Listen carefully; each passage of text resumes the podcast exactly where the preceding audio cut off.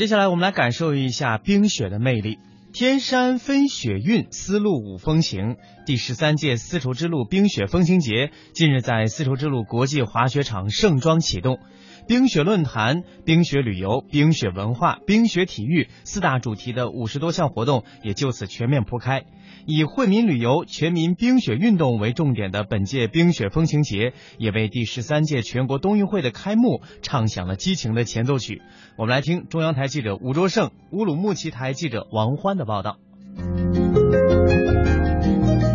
刻着激情的音乐声，由丝绸之路国际滑雪场教练组成的三条舞动的长龙从雪道上英姿飒爽地滑了下来，盛大的场面震撼着每一位在场的观众。非常震撼，非常好。虽然冬天这个冷吧，但是在这种环境下，感觉特别热，热气沸腾。今年的你看，山东在咱们新疆要举办啊，这我们也非常高兴，因为代表我们新疆这种冰雪文化的一种进步吧。特别好，我们愿的来这么我们非常高兴。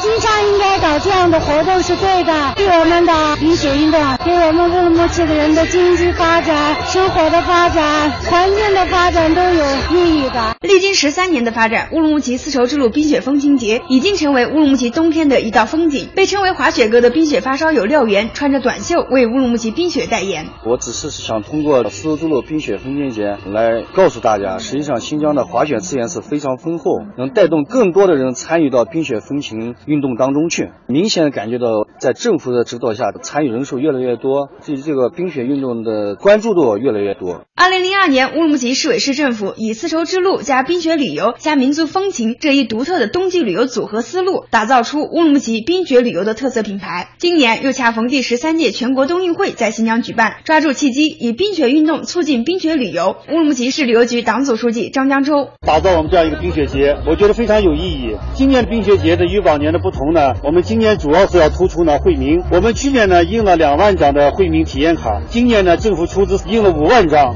让我们的市民呢来参与我们冰雪节，参与我们的冬季旅游。那我们也想借呢十三届冬运会这样一个契机，把我们的乌鲁木齐市的冰雪旅游呢，能够呢提高到一个更高的一个层次，使我们乌鲁木齐各族人民能够在冬天呢享受我们的冬季旅游、冰雪旅游。花灯游园、灯谜戏台、牡丹展览，第十三届冰雪风情节，乌鲁木齐市植物园内系列活动精彩不断，喜迎冰雪盛会的到来。我们继续来听记者的报道。晚上七点，当植物园里的花灯被点亮时，在皑皑白雪中，各种造型独特的花灯熠熠生辉，分外美丽，引得游客纷纷留影。市民特别激动，第一次在乌鲁木齐看到这么漂亮的花灯，